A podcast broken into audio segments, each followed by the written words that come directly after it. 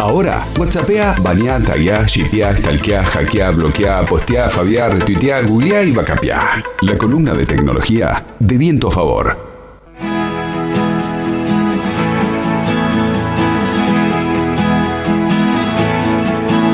Los momentos de gloria ya están por llegar. Nunca nos olvidemos jugar por jugar. En el barrio Los Naranjos otra pasión. Somos los gladiadores y hablamos de fe. El marrón del oeste lo sabe muy bien.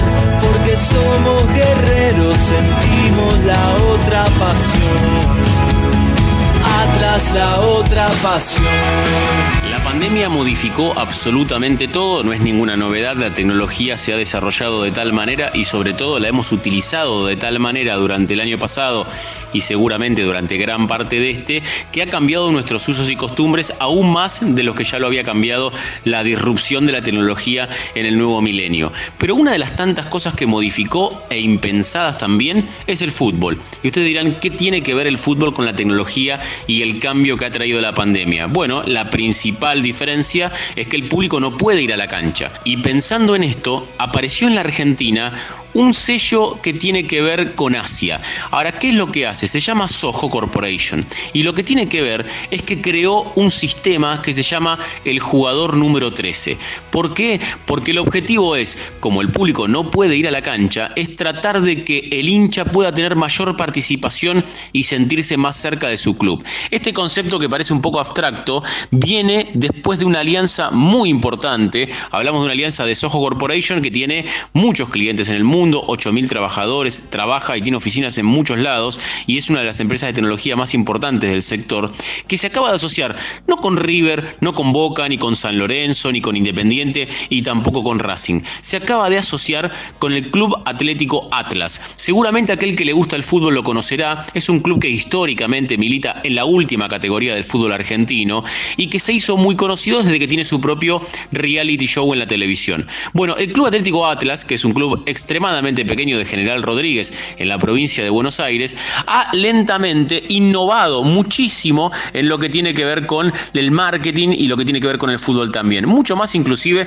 que los clubes de primera. Por ejemplo, como no conseguía sponsors, hizo sponsor cambiantes. Por ejemplo, una fecha tenía un sponsor en el arquero, otro sponsor en los defensores, otro sponsor en los mediocampistas. Bueno, ha venido lentamente modificando y siendo bastante disruptivo en este, en este mundo que es bastante pero bastante arcaico en muchos de los sentidos. Bueno, y ahora acaba de firmar, acaba de ascender a la primera C, después de muchísimo tiempo llegó el, el, famoso ascenso para lo que tiene que ver con Atlas, acaba de firmar con esta alianza china. Ahora la pregunta es, ¿qué es el jugador número 13? Porque aquí viene lo más interesante de esta historia. El jugador número 13 es una tecnología y una plataforma, primero que está en múltiples aplicaciones, pero particularmente lo que permite es no solo acceder a contenido de muchísima intimidad a través de las redes sociales como Twitter, inclusive WhatsApp, también, bueno, el resto como Facebook y también Instagram, sino que además tiene un sistema operativo en la nube, o sea, digital, que se puede acceder en cualquier lado y a cualquier momento,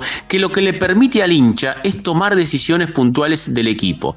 Y ustedes se preguntarán, ¿qué es esto particularmente? Bueno, lo que hacen es poder tomar decisiones y de participar de las decisiones del club como si fueran, por ejemplo, dirigentes. Ahora, ¿sobre qué temas? Algunos estarán preguntando, bueno, ¿podrá elegir un defensor por sobre otro? No, a tanto no se llegó. Sigue siendo el director técnico quien toma estas decisiones, al menos desde la formalidad. Lo que sí puede decidir, por ejemplo, es cuando se está decidiendo el diseño de la camiseta, votar por uno de los diseños y tener una participación y un voto activo directamente a través de esta plataforma.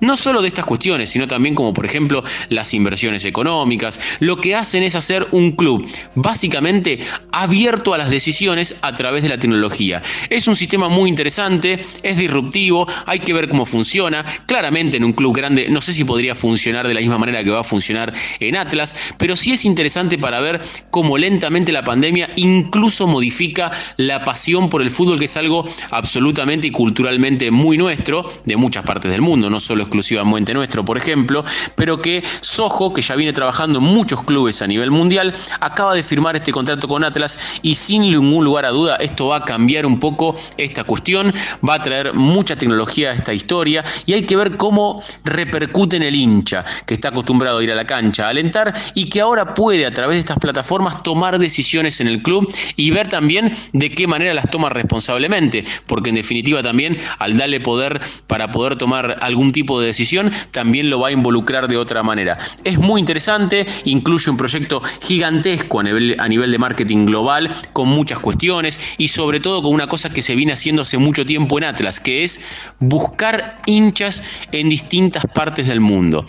Y ustedes se preguntarán, ¿pero quién es hincha de Atlas en alguna parte del mundo? Bueno, lo que han hecho a nivel mediático y lo que han hecho todo este trabajo de marketing les, los ha precisamente posicionado, y es por esto que esta alianza también, de directamente poder tener muchos hinchas en distintos lados, aportando y en definitiva, ahora con esta nueva alianza, tomando decisiones no solo económicas, sino muy chiquitas, decisiones de que tienen que ver, como les decía, con el diseño de la camiseta, decisiones sobre, por ejemplo, ejemplo, qué jugador ir a buscar o qué jugador comprar y ahí se puede consultar también a través de, esta, de este internet, de esta nube en la cual los hinchas pueden tomar decisiones.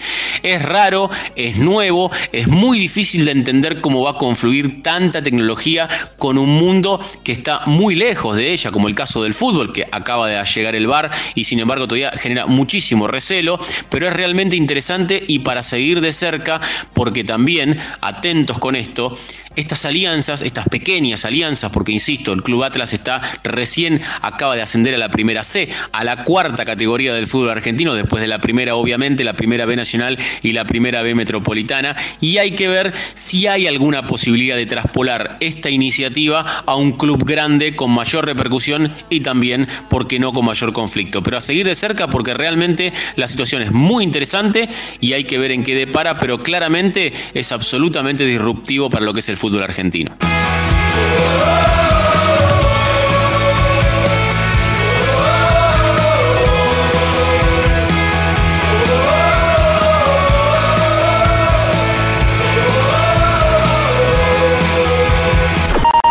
LU5 Podcast. Viento a favor.